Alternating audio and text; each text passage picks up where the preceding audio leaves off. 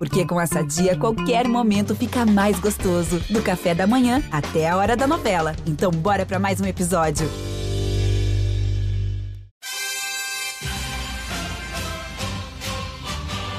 É medalha, é Brasil, é Brasil, é Brasil! Brasil! Rumo ao pódio! Saudações olímpicas! Este é o Rumo ao Pódio, o podcast de esportes olímpicos da Globo. Eu sou Marcel Merguiz, estou em casa, em São Paulo. Hoje, segunda-feira, 7 de março de 2022. Faltam exatamente 871 dias para a cerimônia de abertura dos Jogos Olímpicos de Paris em 2024 e estamos no meio dos Jogos Paralímpicos de Inverno em Pequim, na China. E este é só um dos assuntos que vamos tratar hoje no podcast com ele. E sua despedida antes das férias. Bom dia, boa tarde, boa noite, Guilherme Costa. Tudo bem? Fala, Marcel. Bom dia, boa tarde, boa noite para todo mundo ligado no Rumo ao Pódio. Vou tirar duas semanas de férias aí. Nas próximas duas semanas, quem vai tocar o bonde aqui é o Marcel, ou sozinho ou muito bem acompanhado por alguém. Mas, é, mas hoje ainda tem o nosso podcast, que é bom falar. A gente está gravando na segunda-feira, exatamente como minhas férias começam na terça. Estou um pouco antecipado, mas acho que a gente vai conseguir falar, gravando na segunda-feira, do principal feito do Brasil na, na semana né, olímpica. É isso mesmo. Tem muitos assuntos hoje a gente está gravando nessa segunda-feira justamente porque a CLT está bombando aqui na Globo e a, conjunção de planetas fez com que este fosse o único dia que estamos juntos aqui, né? Porque eu, eu estou voltando das minhas férias, o Gui está saindo para as dele, mas eu estava pensando nisso esses dias, Gui. É, a gente está com, com essas Paralimpíadas de Inverno, a gente está completando o nosso ciclo, esse ciclo olímpico bagunçado por uma pandemia, por uma guerra, por tudo que a gente está vendo, mas como a gente está indo para a quarta temporada do nosso podcast, a gente já fez Jogos Pan-Americanos, é, fez Olimpíada, fez Paralimpíada, fez os Jogos de Inverno, fez Para-Pan-Americano. Então a gente já fez um pouquinho de tudo e está tá é concluindo é agora. Estamos concluindo o nosso ciclo olímpico aqui nesta quarta temporada do Rumo ao Pódio com todos os assuntos possíveis e imagináveis, inclusive guerras e pandemias, o que é triste, claro, mas pelo menos chegamos a essa quarta temporada aqui no ar é, e trazendo informação. A gente brinca muito aqui porque a gente se diverte muito gravando, mas trazendo o que acontece no mundo, literalmente, olímpico e paralímpico. Que vamos começar então por essas Paralimpíadas de Inverno, porque assim. Tem, tem coisa importante chegando. A gente está gravando na segunda, na, de terça para quarta. A gente vai, vai entrar nesse fuso também é, lá asiático, oriental, é, para falar das Paralimpíadas de Inverno, mas começaram na semana passada, as Paralimpíadas de Inverno são um pouco mais curtas, né? Já acabam nesse, nesse domingo, mas duas coisas me chamaram a atenção antes da gente falar do Brasil especificamente, Gui. O primeiro, a China, dona da casa, bombando ali. Não, desculpa, não vou usar a palavra bombando no meio de uma guerra, mas a China indo muito bem na, na, nas Paralimpíadas, é, aqui até o momento, no momento que estamos gravando, 25 medalhas, sendo 7 de ouros. É, é assim, impressionante o desempenho da China. Eu sei que você tem algumas tentativas de explicação. A minha explicação para tudo que a China vai bem é: eles têm uma população de 1,4 bilhão de habitantes. É, é, é, surpresa essa, essa, esse desempenho histórico da China nas Paralimpíadas, né, Gui? É, a gente está com três dias, pelo menos até o momento que a gente está gravando, e a China já tem, como você falou, 25 medalhas, sendo que na história das Paralimpíadas de Inverno, né, que é, começaram, se não me engano, lá em 48, e a China disputa desde 2002 apenas, a China tinha uma medalha só em 2018. Uma medalha em 2018 viraram em três dias já 25 medalhas. A China totalmente disparada no quadro de medalhas. Aí tem algumas questões aí para a gente abordar. A primeira, a Rússia é uma potência paralímpica, não está participando das Paralimpíadas por causa da sanção do Comitê Paralímpico Internacional. A Rússia não está nem com bandeira neutra. Os atletas russos é, até estavam lá em Pequim, mas já foram embora de Pequim para não participar dos Jogos. Então, isso é um motivo. Acho que a Rússia pegaria algumas dessas medalhas que a China pegou. É, a segunda coisa, a China, claro, se prepara sempre quando recebe um evento em casa e se preparou para receber as Paralimpíadas também. É, e assim, deve ter tido um ótimo investimento, devem ter buscado atletas mesmo, é, pessoas com deficiência para serem incluídas no esporte, e assim a China disparou no, no quadro de medalhas. E a China esconde muito bem os seus atletas, né? É, tanto que nos campeonatos mundiais que a gente teve no começo desse ano, no fim do ano passado, os chineses não participaram. Então a gente viu alguns parâmetros sem a China e agora com a China os parâmetros são totalmente diferentes. A China está fazendo várias ouro, prata, ouro e bronze, tem até um ouro, prata e bronze que eles fizeram no wakeboard. Então é, a China conseguindo um ótimo desempenho até o momento vai liderar fatalmente o quadro de medalhas sem problemas nenhum. 25 medalhas no total. Ainda falando do quadro de medalhas, é interessante ver a Ucrânia. Sim. A Ucrânia, no meio da, da guerra, né, começou a guerra faz, faz duas semanas mais ou menos, é, os atletas conseguiram sair da Ucrânia e ir para Pequim para participar das Paralimpíadas. A Ucrânia sempre foi uma potência na Paralimpíada de verão e também na de inverno, foi quinta colocada no quadro de medalhas de 2018. Está nesse momento em segundo no quadro de medalhas, está com quatro medalhas de ouro. Chegou a liderar o quadro de medalhas após o primeiro dia, né? Depois a China deu essa disparada, mas é muito provável que a Ucrânia fique em segundo no quadro geral, o que vai ser muito interessante para o momento que o país está é, tá vivendo. Então, essas são as duas questões aí envolvidas no quadro de medalhas em que o Brasil ainda não está, mas pode estar presente. Exatamente, o Brasil zerado ainda, mas ainda por enquanto estamos torcendo para a primeira medalha da história da, da, dos Jogos de Inverno para o Brasil, seja Paralímpicos, seja Olímpicos. Só ainda falando dessa, da, dessa parte geopolítica da, dos Jogos lá em Pequim, é, até porque no programa passado a gente ainda não estava falando disso, eu estava de férias ainda, é verdade, é verdade, ainda não tinha começado as Paralimpíadas, e lembrando e reforçando que Belarus e Rússia foram banidas, né, não estão participando por causa da guerra, é, não estão participando desses jogos. Inclusive, teve um discurso inflamadíssimo do, do presidente do IPC, né, que é a, o órgão internacional que rege as Paralimpíadas, como se fosse o COI, né, o Comitê Olímpico Internacional é o que rege as Olimpíadas, o Comitê Paralímpico Internacional, presidido por um brasileiro, o Andrew Parsons, e ele fez um discurso inflamadíssimo, que até errou o nome da, da China lá, quase causa um incidente diplomático ali na, na abertura dos Jogos, mas é, falando contra a guerra, obviamente, e uma punição duríssima né, aos dois países, a Rússia e a Belarus, principalmente aos russos, que, como você disse, são, é, é uma potência também nas Paralimpíadas, nas Olimpíadas, em quase todos os esportes a Rússia se dá muito bem. Enfim, é, tem, esse, tem esse jogo político, geopolítico aí das Paralimpíadas, mas falando de esporte, falando do Brasil, Nesta madrugada, de terça para quarta-feira, nosso podcast vai ao ar toda terça-feira aqui no GE. Globo e nos agregadores de podcast que vocês costumam ouvir. Então, na madrugada dessa terça para quarta, de noite, tem Christian Ribeira lutando pela primeira medalha do Brasil nos Jogos, Gui, é isso mesmo? Isso, é, o Brasil jamais conquistou uma medalha em, em Paralimpíadas de Inverno, claro, nas Olimpíadas de Inverno também não, e a grande chance está com o Christian na prova de do cross country velocidade, né, que é a prova mais rápida na distância mais curta, na qual ele foi vice-campeão mundial no começo desse ano. Aí tem algumas coisas a se falar. Primeiro, esse mundial não tinha os atletas chineses, isso é importante a gente falar.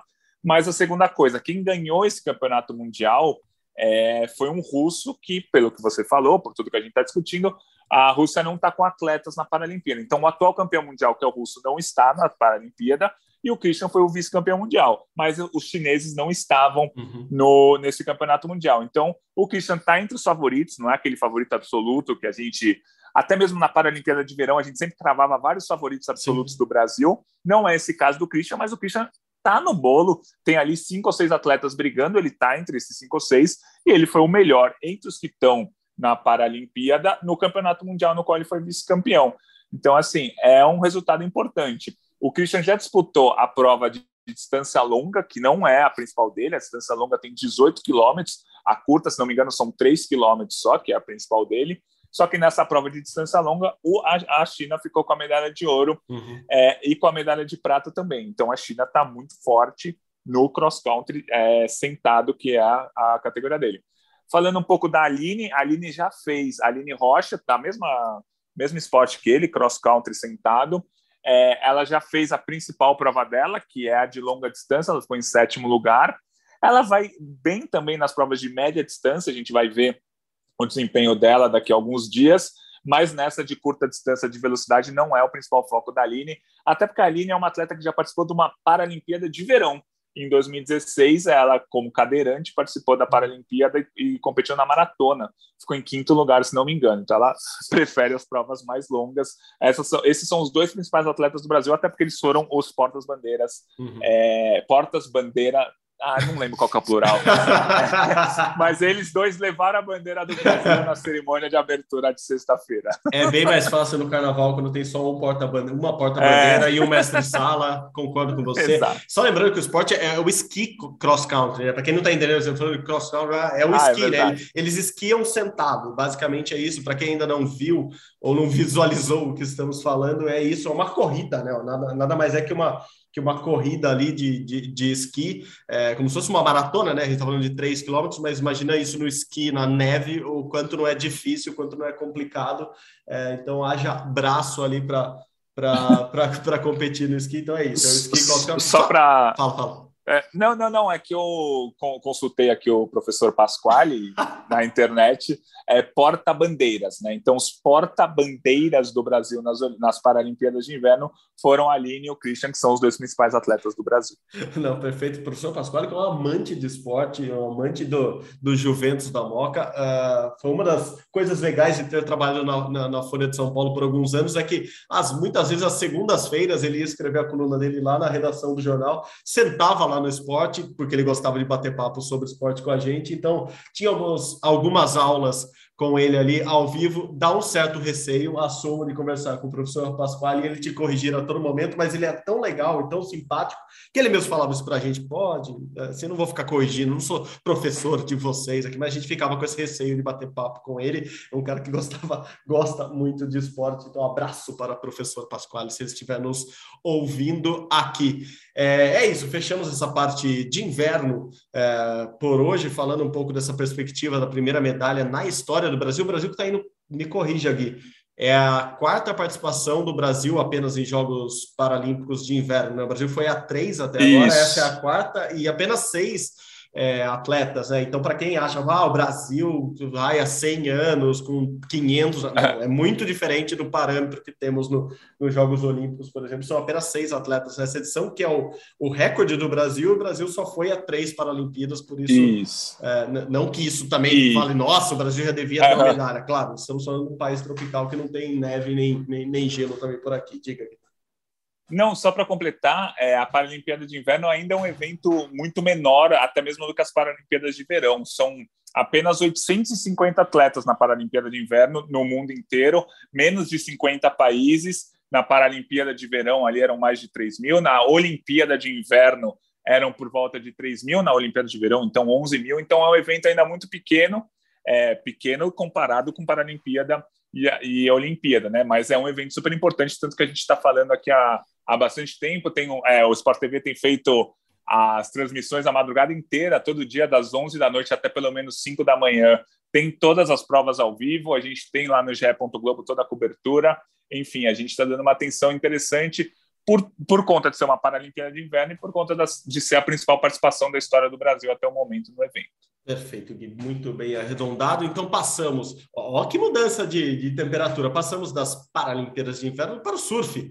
Vamos, não vamos para o Havaí, que nem íamos na, na, na, outra vez, ó, o calor que estava no Havaí. Vamos para o frio também, está frio em Portugal, mas acabou nesta segunda-feira, um pouco antes de gravarmos o podcast Rumo ao Pódio, a etapa de Peniche, em Portugal, do Circuito Mundial de Surf, e teve título do Brasil lá. Tatiana Weston Webb foi campeã lá em Peniche. Peniche que fica ali perto de Nazaré. Nazaré onde tem aquelas ondas gigantes, onde Pedro Scooby, tão famoso agora por causa do BBB, é, vai passar todo, todo janeirão, vai lá gravar os Gigantes de Nazaré, que, é o, que, que o Sport TV sempre transmite ou passa depois em algum VT, em alguma reportagem, você verá neste domingo no, no Esporte Espetacular Pedro Scooby no, nas ondas gigantes em Nazaré. Então, um pouquinho para baixo de Nazaré, ali olhando geograficamente aquele mapinha de Portugal, fica a praia de Supertubos, é, chamada de Peniche, né? a cidade ali em Portugal, e a Tatiana Westerweb foi campeã. O Brasil foi muito bem também no masculino. Pela primeira vez no ano fez uma final com o Felipe Toledo, o Felipinho, que ficou com o vice, perdendo a decisão por Griffin Colapinto, a quinta série C agradece o nome do americano. Então o Filipinho ficou, ficou com vice-campeonato depois de bater o Ítalo Ferreira, outro brasileiro na semifinal. Então os brasileiros, enfim, é, fazendo uma boa etapa do Mundial de Surf. É, com um título e um vice-campeonato. É, com o resultado, a Tati assume a quarta posição ali no, no, no, ranking, né, na tabela de classificação, depois de três etapas do Mundial de Surf. É, e o Felipinho também está em quarto. É, bom resultado para o Brasil, né? Enfim, o Brasil começa a mostrar as, as garras no Mundial de Surf, que a gente sempre espera que o Brasil domine, Gui, mas os brasileiros não tinham ido muito bem ali nas duas primeiras etapas no Havaí.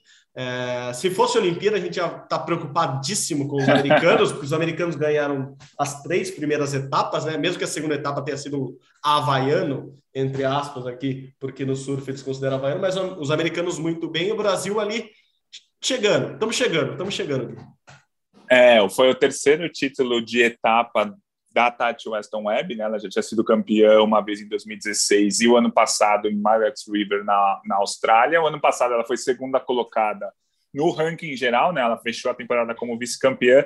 Não tinha começado tão bem essa temporada, tinha feito duas oitavas de final, que para ela é, é, um resultado ruim nas duas primeiras etapas, e agora foi campeã, subiu para a quarta posição é, no ranking da temporada foi muito legal. Du duas coisas dela foram muito legais. É, a melhor nota de toda a competição foi da Tati, uma 8,83 nas quartas de final.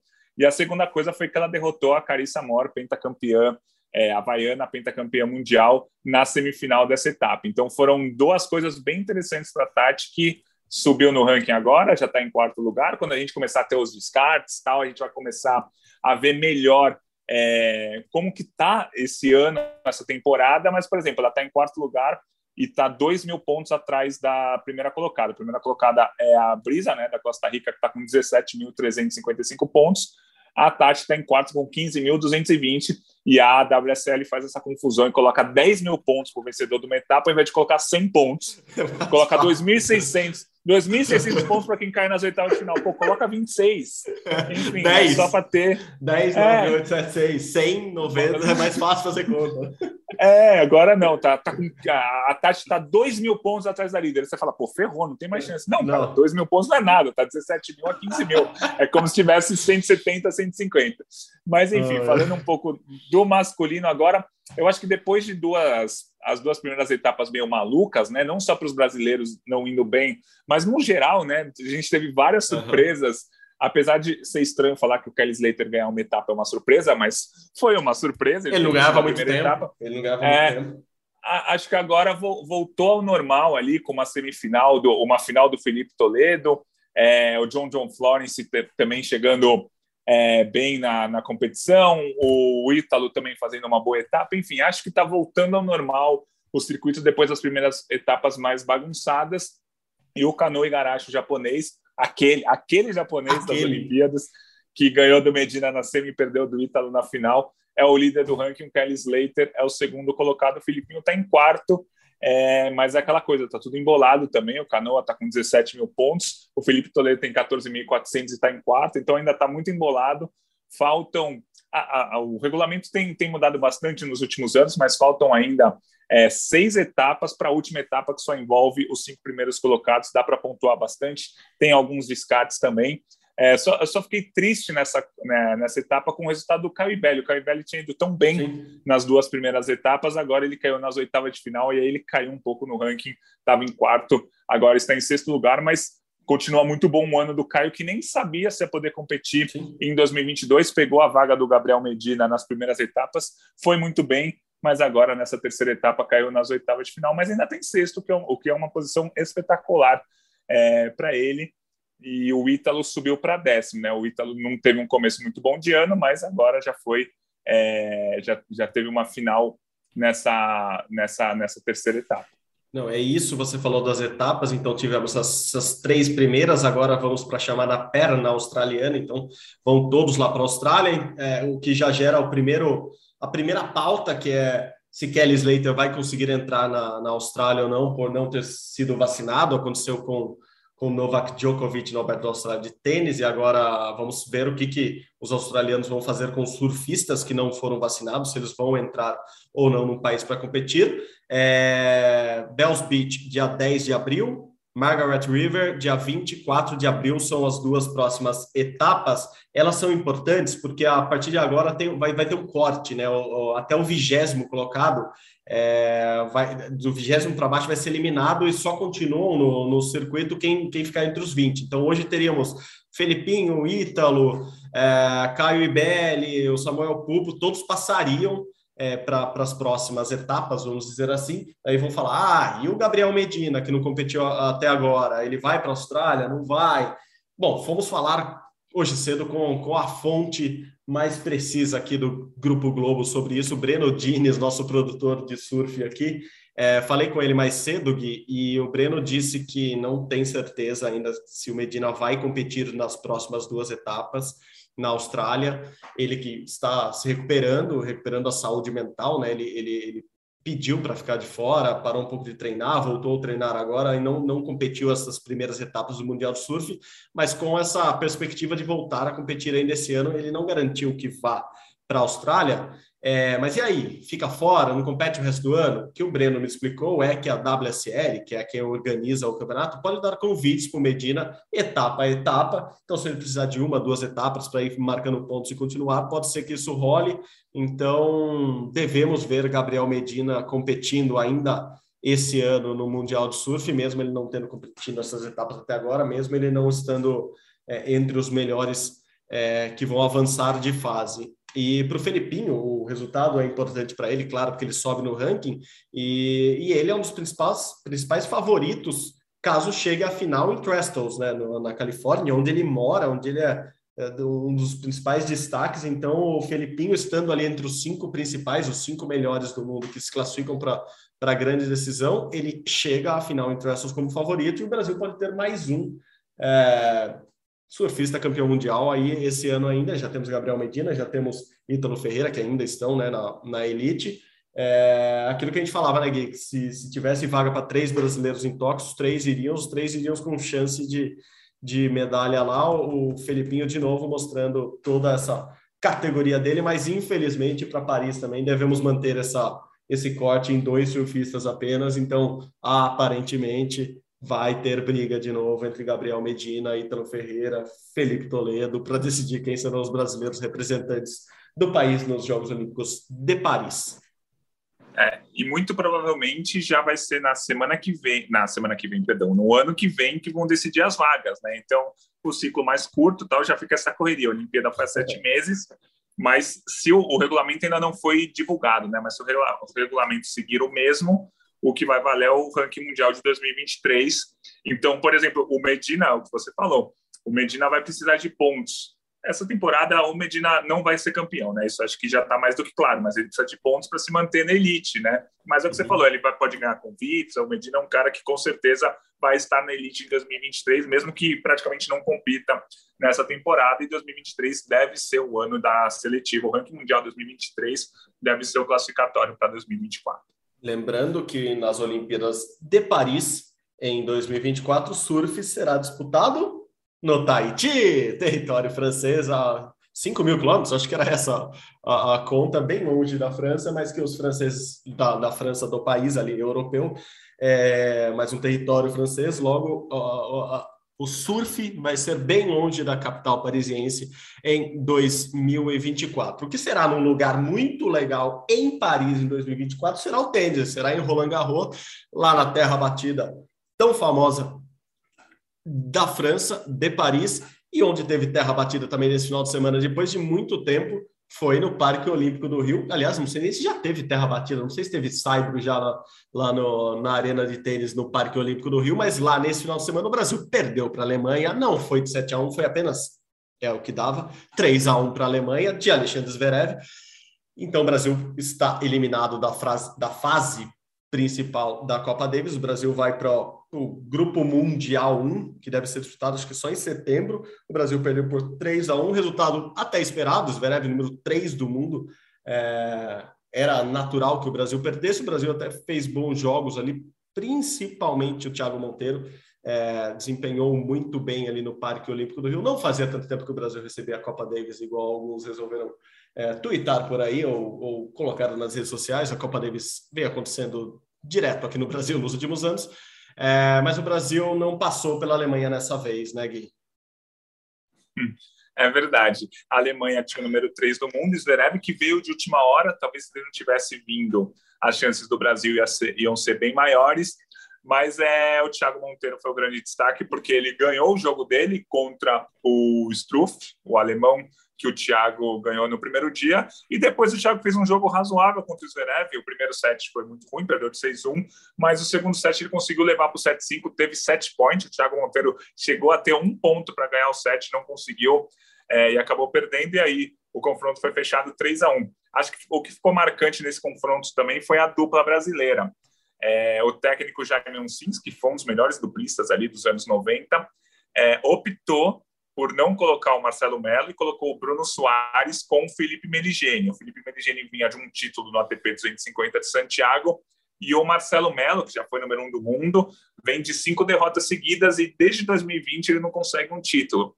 O Marcelo Melo foi escalado, veio até o Brasil tal, mas não entrou em quadro porque o Felipe foi colocado no lugar. É, eu acho que a, a, decisão foi certa. O Felipe Merigeni talvez tenha sido o melhor entre os quatro em quadra na, no jogo de duplas. Os, os, dois alemães são top 15 do mundo. O Bruno Soares é top 20 do mundo. O Meligeni ali, número 91, se não me engano, de duplas.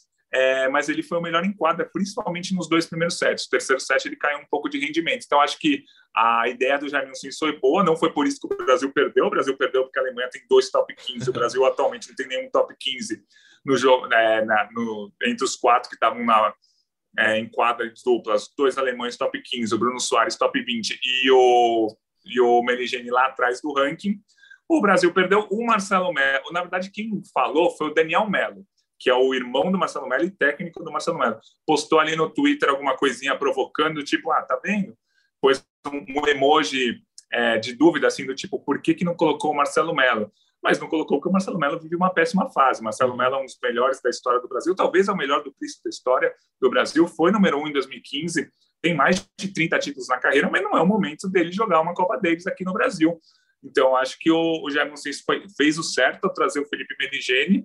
O, o que o Jaime Cis podia ter feito é nem ter convocado o Marcelo Melo, porque trouxe Sim. o cara que já foi ex-número um do mundo para o Brasil para não jogar e talvez tenha sido erro, mas no final das contas, o Brasil derrotado, a Alemanha avançou. Agora o Brasil joga em setembro uma espécie de repescagem uhum. para tentar voltar para a fase principal da Copa Davis. Vamos ver o que vai acontecer em setembro. Ainda não tem país decidido, ainda não tem sede, mas o Brasil vai precisar ganhar um confronto para no ano que vem ter que ganhar um confronto para ir para a fase de grupos da Copa Davis. Exato. É, eu não conversei, não estava no Rio, não conversei com, com os, os com os técnicos, com os tenistas, uh, nem com o Daniel, que também é técnico do, do, do Marcelo, mas é, pode ter pesado a, a favor do, do, Felipe Meligini também o fato de ele ser canhoto, assim como parceiro do Bruno Soares, que é o, que é o Jamie Murray, irmão de Andy Murray, e isso facilita um pouco ali na hora de formar duplas. É, é mais ou menos aquela, só, um joga como se fossem dois zagueiros, ah, um joga mais pela direita e outro pela esquerda, e você tenta manter a dupla de zaga, cada um do seu lado. No, no tênis também existe isso. O Bruno Soares vem numa fase melhor com, com o Jamie Murray do que o Marcelo Melo, é, com todas as duplas que ele fez recentemente, então talvez tenha pesado isso, além de, claro, o, o Felipe estar numa fase melhor, o Felipe jogar muito bem no side, enfim, tinha alguns aspectos que podiam pesar ali na, na escalação do Jaime Onsins mesmo, e ele, por isso, ter optado pelo Merigene. Claro que a dupla define muita coisa ali, mas quem definiu mesmo esse confronto foi o Zverev, que ganhou as duas de simples, é, e, e, passeou ali. Eu fui até curioso que sou, fui, fui olhar é, qual era a ascendência de Alexandre Zverev. Claro que era a Rússia, eu imaginava que era isso, mas eu fui ver se ele tinha nascido na Rússia, claro, por todo o confronto que está acontecendo. E daí fui ver o pai e a mãe do, do, do Zverev eram tenistas e nasceram na União Soviética.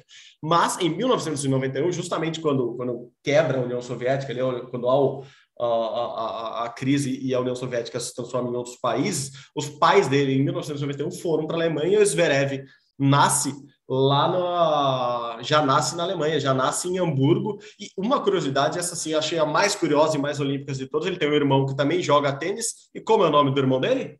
Misha, igualzinho o, o ursinho do mascote das Olimpíadas de Moscou. Então, é, Alexandre Zverev, apesar de parecer russo, é, ter nome russo, não é russo, e por isso que estava jogando. Os russos e os belarussos estão suspensos do, do, da Fed Cup, que é a feminina, e da, da Copa Davis, inclusive são os atuais campeões Bom, Gui, saímos agora do tênis, então vamos falar um pouco de atletismo, falar bastante de atletismo, é, porque Thiago Blas, Thiago Blas, Thiago Cebolinha chegou aqui agora, o Thiago Braz resolveu fazer outro bom resultado neste começo de ano. Ele que vem de uma sequência de bons resultados. A gente que costuma ver bons resultados do Thiago Braz, abre aspas, só em Olimpíadas, fecha aspas, é, está muito bem. O campeão olímpico de 2016, bronze em Tóquio em 2021. O Thiago foi bronze na França, saltando bem. E isso, o mais importante, eu acho que de tudo isso, num ano que tem Mundial de Atletismo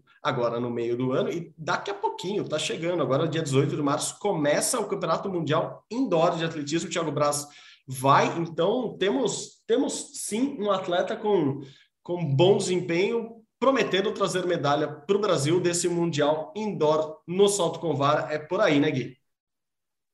É, não, o Thiago muito bem, 5,91. Eu, eu não fui ver temporada a temporada, mas acho que talvez seja o melhor começo de ano da carreira dele. Lembrando que ele foi campeão olímpico em 2016 e, e bronze na Olimpíada de 2021. Só para a gente comparar, ele foi bronze na Olimpíada de 2021 com 5,87. É, agora ele já saltou 5,91 numa prova indoor, que é diferente de uma prova outdoor, claro, mas assim, é, já é um resultado bastante importante e o Thiago com certeza vai chegar entre os candidatos ao pódio no Mundial Indoor de agora e no Mundial do meio de, do ano, que é em julho nos Estados Unidos, que é outdoor, que talvez seja mais, talvez não, com certeza é mais importante uhum da temporada. Mas bem legal esse começo de ano do Thiago, tá regular, ele competiu já cinco vezes, sempre indo ao pódio, chegando muito perto é, do pódio, mas eu acho que ganhar uma medalha de ouro é mais difícil, né, Marcel? Porque tem um cara aí que está saltando uns 20 centímetros a mais que todo mundo, né? É, exatamente, e uh, vou contar, a gente sempre bate papo aqui antes do programa para atualizar fofocas e também para bater o roteiro do, do podcast, e estava olhando o nome do, do, dos finalistas, ver como eles estavam no ano, Christopher Nielsen dos Estados Unidos foi ouro com 6 e 5, filipino Ernest John Obiena foi, foi prata com 5,91, igual o Thiago, mas com menos tentativas. É, tinha o francês, o famoso francês Renaud Lavillenie, é, campeão olímpico em 2012, vice em 2016, ficou só na décima posição, não foi bem. E daí eu falei, ué, Armando Plantes, o mundo do Plantes não competiu? Vou dar um Google nele aqui para ver o que ele está fazendo da vida que ele não foi competir nesse final de semana. O guia é prova disso eu assim, foi aquele digitar, pesquisar, apareceu. Armando Plantes acaba de bater o recorde mundial novamente, quebrou o recorde mundial do salto com vara nesta segunda-feira, minutos antes do podcast começar a ser gravado. O sueco de 22 anos saltou 6 e 19, justamente em Belgrado, na Sérvia, onde vai ser o campeonato mundial indoor daqui a 10 dias, 11 dias. Então, por isso o mundo não estava competindo, o mundo, mundo é ele, o Duplantis, não estava competindo lá com o Brás, com Lavillenie e companhia, porque ele estava se guardando para nesta segunda-feira bater o recorde mundial mais uma vez, o recorde dele mesmo. Então, 6 e 19, mais um recorde para Armando Plantes, esse favoritaço, aço, aço ao Mundial agora de Belgrado, indoor na Sérvia, Mundial de Eugene, lá no Oregon, nos Estados Unidos, em julho. Então, é claro que o, o Thiago costuma surpreender todo mundo nessas grandes competições, mas me parece que alguém colocou uma cadeira cativa já ali no, no, no primeiro lugar do pódio do, do, dos próximos mundiais e Olimpíadas no salto com vara e é o sueco Armando Plantes, que, que Thiago venha brigar por essa prata e bronze, porque ele está num bom momento e que consiga bater o Duplantis, mas estamos vendo um, um cara fora do comum, né, Gui? Não, totalmente fora do comum. É, os atletas do mundo inteiro, no máximo, chegando. O recorde pessoal do Thiago é 6,03. O americano que você falou que ganhou a prova do Thiago fez 6,05. É, o máximo que o pessoal está chegando é 6,05. e ele saltou 6,19. É, e saltaria, por exemplo, 6,12, 6,14, 6,16 sem o menor, é, sem tanta dificuldade. Então, o, ele só perde o ouro no Mundial Indoor, no Mundial Outdoor, se ele cometer um erro do tipo que o Sergei, Sergei já fez. Né? O Sergei Bubika é um dos maiores atletas da história, tem 11 títulos mundiais, se não me engano, no salto com barra, entre indoor e outdoor, mas teve uma Olimpíada em 92 que ele Exatamente. foi postergando a entrada dele na prova. Ele não quis saltar 5,70, não quis saltar 5,75, foi pulando. Aí, quando todo mundo já tinha errado vários saltos, ele entrou na prova. Só que ele errou todos os saltos também e ficou sem a medalha. Então, acho que o Duplantis só perde a medalha se ele fizer um erro desse, assim, se ele ou perder para a soberba dele ou alguma coisa do tipo, porque faz dois, três anos que toda competição que ele entra, ele, ele salta pelo menos 6,5, 6,8, 6,10, e aí não tem quem bata ele atualmente no mundo. Ele é o grande favorito, e como você falou, o Thiago cara, se ganhar o ouro, a gente vai achar muito legal e adoraria estar errado nessa projeção. Mas o Thiago está brigando pela prata. Briga forte pela prata, mas é pela prata que ele briga atualmente, né? Exatamente, não, muito bem lembrado. A própria Helena Zimbaeva chegou a perder competições em épocas que, que ela estava nesse nível de só começa a saltar depois que todo mundo fez 300 saltos e começa a saltar quando a, a, o sarrafo está lá em cima, e daí você erra três saltos seguidos, não se encontra por algum motivo, e sabemos como é, o vento atrapalha, a corrida é diferente, tem um dia que a vara ali não, não, não encaixa certo e o salto não sai. O, o Bubica ficou muito conhecido no auge da carreira dele na, nas Olimpíadas de 92, é, não conseguiu ganhar nada, né? Saiu zerado de Barcelona por causa disso, dos três erros, e era exatamente no Búbica o recorde que o Armando Plantes bateu em 2020. O recorde, a gente falou do recorde indoor agora, 6 e 19, lembra, indoor, fechado, não tem vento, não tem nada que atrapalhe, mais fácil saltar mais, mais alto, vamos dizer assim. E o Duplantis bateu o recorde do Búbica de 6 e 15, e o recorde já estava lá há 26 anos sem ser batidos. Então, é, esse é o tamanho do Duplantis, o cara que quebra recordes que estavam há, há, décadas sem serem batidas, e me parece que vai conseguir quebrar essas, essa, essas marcas mais algumas vezes. Como a gente disse aqui no começo, ele tem só 22 anos, ele é muito novo e está saltando demais mesmo. É, bom, é isso, né, Gui? O Mundial Indoor chegando, o Brasil vai ter lá seus atletas, vai ter o, o Braz, vai ter quem mais? Darlan Romani vai para lá também brigar por, por título. Quem não vai para lá, porque está mais uma semana no BBB, é Paulo André Camilo, que vai permanecendo. É, nessa semana que estamos gravando, na sua despedida, uma semana dificílima para Paulo André Camilo, porque o, o, o melhor amigo dele e a, a, companheira dele, a paquera, a namorada, eu não sei como definir a, a, Jade Picon nesse momento em relação a Paulo André Camilo. Enfim, as duas pessoas mais próximas de Paulo André Camilo, tirando Pedro Scooby, que é muito mais próximo que tudo isso junto, é, estão no paredão. Pode ser que um deles saia, mas Paulo André continua mais uma semana, não vai para o Mundial Indoor, como já era o planejamento dele, mas vai ficando, né, Gui? Vai ficando, vai ficando. Eu ouvi falar que você está achando que ele pode ser um dos favoritos, já é isso? Não, acho que ele está pelos favoritos, porque assim, ele, a casa está neste momento fazendo análise do BBB, tem três grandes grupos na casa, né? O dos meninos, que é o que o Paulo André faz parte, junto com o Scooby, é, com o Arthur, com o Douglas. Tem o grupo do outro quarto e tem um terceiro grupo. E o, e o PA, ele, o Paulo André está, como você disse, namorando ou ficando com a Jade, que é do grupo do quarto. Então ele tem dois grupos mais ou menos que estão com ele. Então, dificilmente é, ele está muito bem lá dentro da casa, mesmo que ele vá para o paredão nas próximas semanas, acho que ele ainda não sai. Ele está sendo adorado aqui fora, acho que ele fica mais, pelo menos três ou quatro semanas, mas ele vai para brigar para ganhar mesmo. Assim, eu acho que dificilmente ele sai antes do fim do mês de março, assim, o que vai fazendo com que é o que a gente vem falando. Está chegando cada vez mais perto do Troféu Brasil, que é em junho, e do Campeonato Mundial, que é, que é em julho que eu acho que talvez o PA já nem queira mais participar, porque quando você sai do BBB, principalmente ele que ganhou já muitos seguidores, está com 5 milhões de seguidores nas redes sociais, no Instagram, ele vai ter uma vida quando ele sair do BBB, que ele vai ter que cumprir uma série de, de coisas, uma série de agenda de patrocinadores, até para ganhar o dinheiro que ele quer ganhar para a família dele e para a carreira dele. Acho que 2022 está sendo esportivamente um ano perdido, mas para a carreira dele talvez o ano mais importante, porque ele, ele virou a chave, né? Ele agora é uma das pessoas mais famosas do Brasil. O cara está num programa em horário nobre de uma hora por dia, toda, toda noite até abril, pelo menos. É, e ele está com 5 milhões de seguidores. A, a, é, no Instagram, então acho que ele vai continuar ficando. Ele está bem querido dentro da casa, apesar de umas briguinhas que ele tem com a Lina, um pouco com a Natália e com a Jessie, mas ele vai ficando na casa. Se ele for para o paredão, acho que ele não vai sair tão cedo, assim, a não ser que ele vá para um paredão muito, muito forte, que é difícil. Então ele vai indo e o campeonato mundial vai ficando cada vez mais distante. Mas talvez o objetivo, talvez não, o objetivo dele esse ano é ganhar o BBB e projetar a vida dele e a carreira dele por outros métodos para aí sim, talvez em 2023, que é o ano pré-olímpico, ele foca 100% nas pistas e a gente sabe como é, ele é quando foca 100% nas pistas. Ele é campeão mundial de revezamento, ele é semifinalista olímpico, ele corre, corre muito perto dos 10 segundos no 100. Então vamos acompanhar o PA que sigo torcendo para ele, viu? E é um eu, dos favoritos.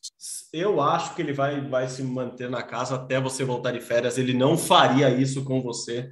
Então, podemos praticamente garantir que em abril ou no finalzinho aqui de março, o PA estará na casa do Big Brother, Guilherme Costa estará de volta aqui. Você falou muito bem do, dos seguidores dele, é, sejam fãs ou sejam haters, enfim, ele está chegando num número que vai, vai torná-lo o segundo maior atleta do atletismo no mundo em número de, de fãs no, em redes sociais, atrás apenas de Usain Bolt, só para a gente ter um parâmetro do quanto a casa do Big Brother está deixando o Paulo André Camilo famoso nas redes sociais. Se isso vai se reverter positivamente para ele no atletismo, a gente não sabe. Como você bem disse, o ano que vem tem tem já as seletivas, né? É pré-olímpico já, já vale vaga, já vale meta para Paris. Tem também os Jogos Pan-Americanos, que ele, ele foi campeão no, no revezamento 4 por 100 em Lima em 2019, mas não ganhou nos 100 metros, né? Então eu imagino que ele esteja com essa vontade também de ser campeão pan-americano, ali ganhar o ouro no PAN de Santiago o ano que vem. Enfim, vamos esperar Paulo André Camilo sair da casa